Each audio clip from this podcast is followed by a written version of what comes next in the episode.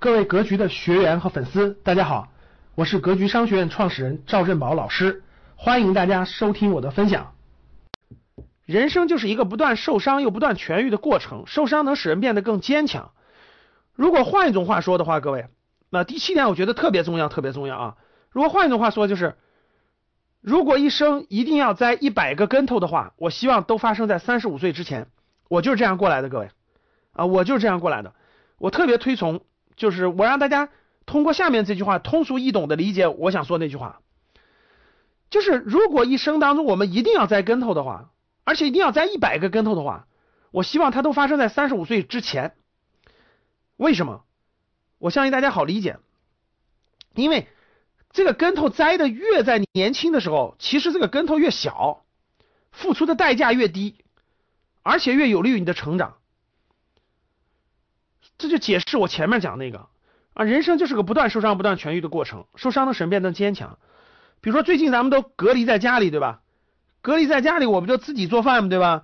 自己做做早餐呀、做饭呀什么的，就切身感受到，其实就是最开始做的时候，你肯定掌握不住呀，盐放多了，油放多了，酱油放少放少了。但你越做，你第一次做肯定这样的，第二次肯定好一点，第三次肯定好，第四次好一点，第五次。到第六七次肯定就掌握住了啊！比如说我拿那个料理机，各位，我拿那个料理机打那个五谷，打那个五谷汤、五谷粥、五谷粥。我最开始肯定是这个放多了，那个放少了，这个放多了，那个放少了，对吧？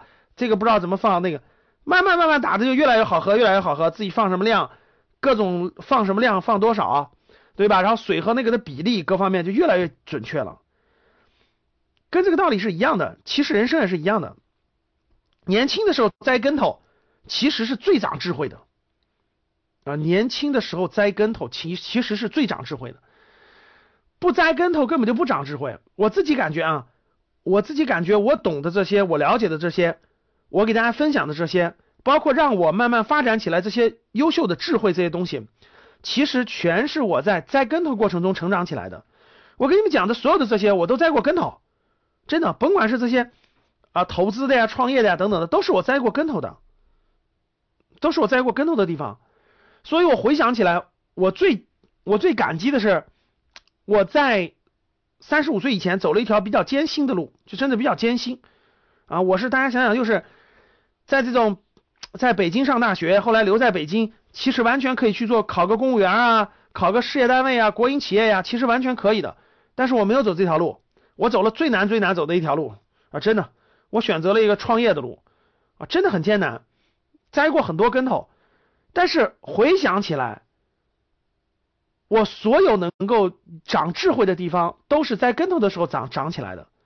栽了跟头就发现，哎呦，真的不对，自己想太天真了啊！这个地方肯定是有一有什么东西不懂，赶紧学；有什么不懂，赶紧学。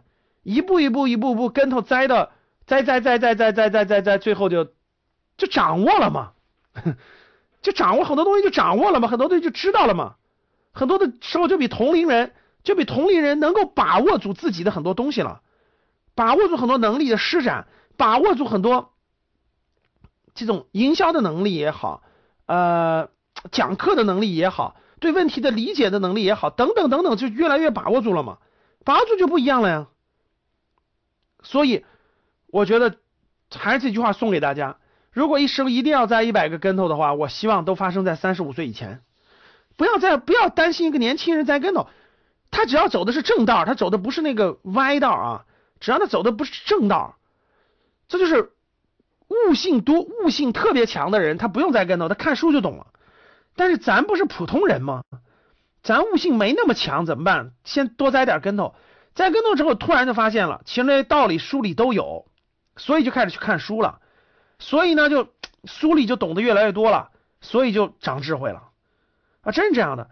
你不相信，你让一个年轻人去看书去，他不懂什么意思，他也不懂得书里写的什么东西，他只有经历过一定的事情，才能理解书里讲的是什么，道理是什么。